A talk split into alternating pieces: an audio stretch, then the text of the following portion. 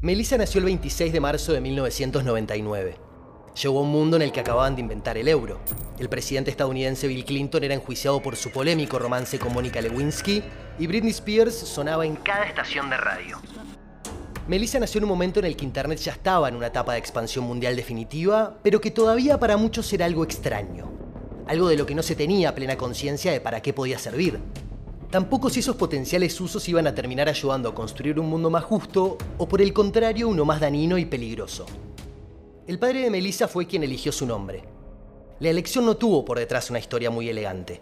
Fue bautizada en honor a una stripper. De todas formas, la decisión tuvo cierta justicia poética teniendo en cuenta lo que Melissa terminó siendo durante toda su vida, el motivo por el cual fue creada. Porque Melissa, uno de los virus informáticos más famosos y dañinos de la historia, usó el sexo a su favor. Déjenme ser un poco más claro. Cuando Melissa llegaba a las pantallas de sus potenciales víctimas, lo hacía bajo la forma de un documento lleno de supuestas contraseñas de acceso a sitios pornográficos que funcionaban bajo suscripción. De esta manera, tras un clic curioso, el virus lograba meterse en los discos duros de sus víctimas, que con el paso del tiempo terminarían siendo cientos de miles en todo el mundo. Un ataque que causó millones de dólares en daños, pero que no tenía ningún objetivo más allá de sembrar el caos en el mundo digital. El caso del virus Melissa fue uno de los que anticipó los peligros que se corrían en Internet y el que alertó sobre el potencial destructivo de los ciberataques como herramienta criminal. Un golpe maestro de un programador que vivió una semana de gloria antes de ser capturado y convertirse en un cazador de hackers. Esta es la historia del virus Melissa. Mi nombre es Facundo Maki y esto es Malicioso, un podcast sobre los ciberataques que paralizaron al mundo. Acompáñame en estos 10 episodios para conocer las historias que atravesaron barreras digitales y cambiaron nuestro vínculo con Internet. Cuando Melissa salió al mundo en 1999, los virus informáticos todavía eran algo relativamente nuevo y desconocido. El uso que se hacía de servicios como el correo electrónico era más despreocupado. Era la época de las cadenas de correo, de los chistes enviados por mail y en la que se abrían sin demasiadas preocupaciones casi todos los mensajes que llegaban. Y Melissa se aprovechó de eso. Antes de expandirse masivamente por las computadoras del planeta, Melissa debutó en un foro de internet. Su creador, usando una cuenta hackeada de correo electrónico de la empresa estadounidense AOL, publicó en ese grupo un documento en el que ofrecía decenas de contraseñas que permitirían entrar gratis a sitios porno, cuyos contenidos solo eran accesibles pagando una suscripción.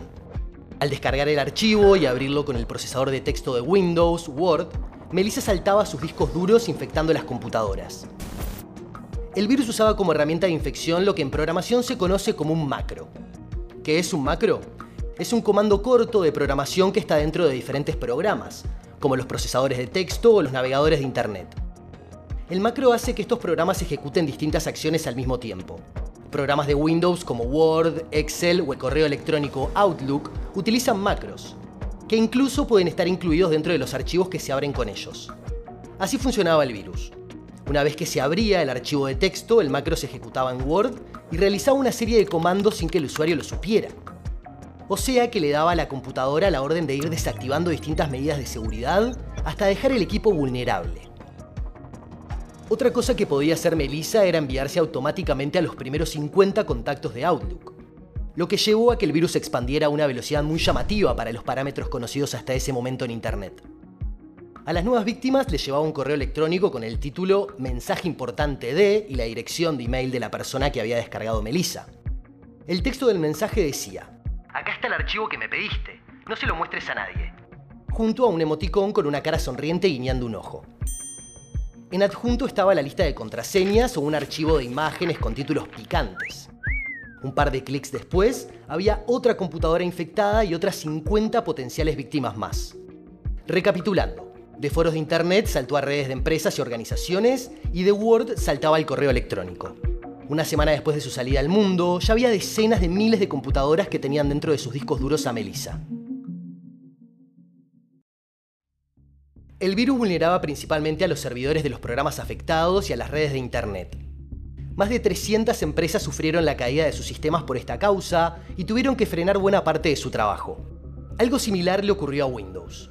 Los servidores de Outlook colapsaron por la cantidad de mails simultáneos que Melissa enviaba. Desde gigantes tecnológicos como Intel hasta la Marina estadounidense sintieron el impacto de Melissa. Según datos del FBI, más de un millón de cuentas de correo electrónico fueron infectadas. Más allá del daño, el virus fue detenido con relativa rapidez.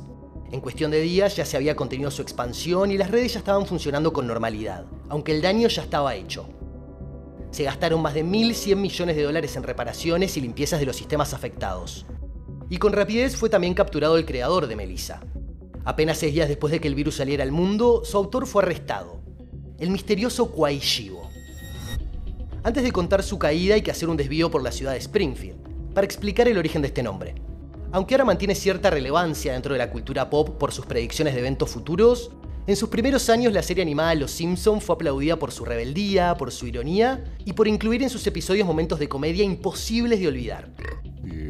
En el segundo episodio de toda su historia, Bart está jugando al famoso juego de caja Scrabble y se inventa una palabra con la que gana el juego, Kwaishibo, la elegida por nuestro misterioso ciberdelincuente como seudónimo artístico, digamos, para cometer sus delitos.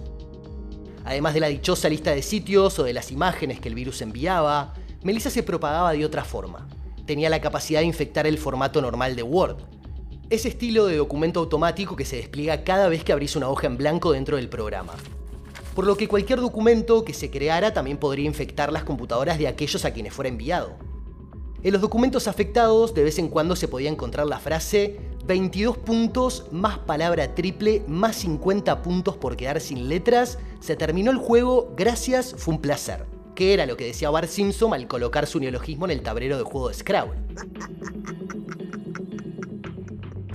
Podemos inferir que el padre de Melissa era un verdadero fanático de los Simpson. Como sucede en los crímenes reales, los delitos virtuales también pueden dejar huellas digitales.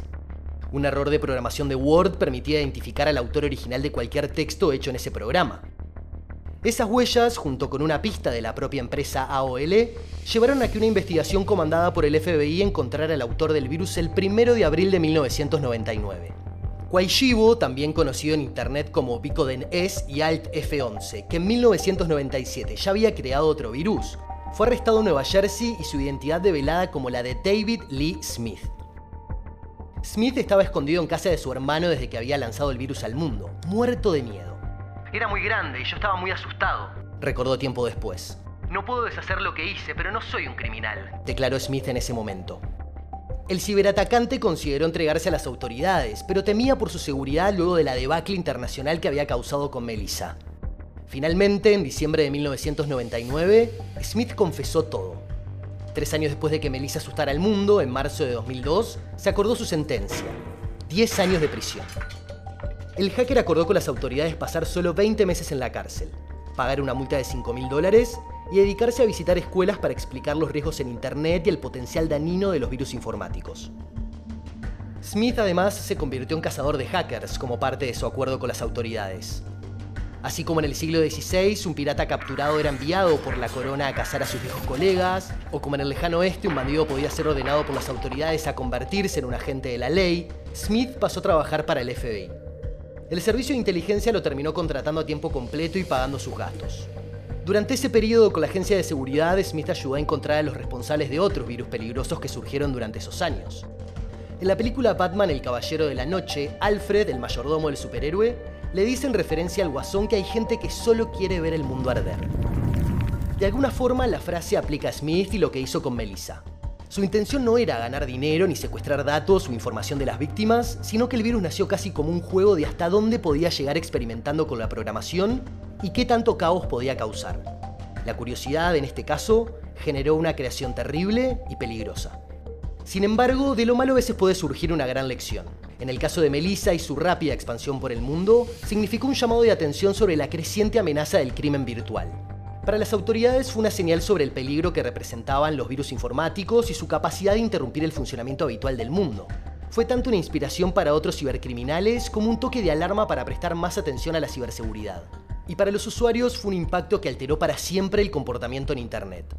Una lección que hoy parece obvia, pero antes de Melissa no lo era tanto ante un envío de un remitente desconocido, lo mejor es no abrir ningún archivo.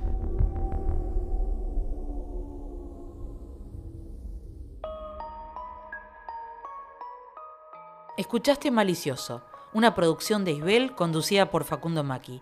Si te gustó, dale seguir y te esperamos en el próximo episodio. Por Isbel, Alejandro Draper y Daniel Alano, especialistas en seguridad. Andrea Gómez en producción, Agostina Ramponi en contenidos, Sofía Briano en diseño de arte, Santiago Penino en dirección general. Por signo, Karina Novarese y Santiago Magni en producción y coordinación general. Locución quien les habla, Karina Novarese. Conducción, Facundo Maki. Guión, Nicolás Tavares y Facundo Maki. Grabación y postproducción, Fernando Echegorri, Felipe Barbeito y Montserrat Cabrera.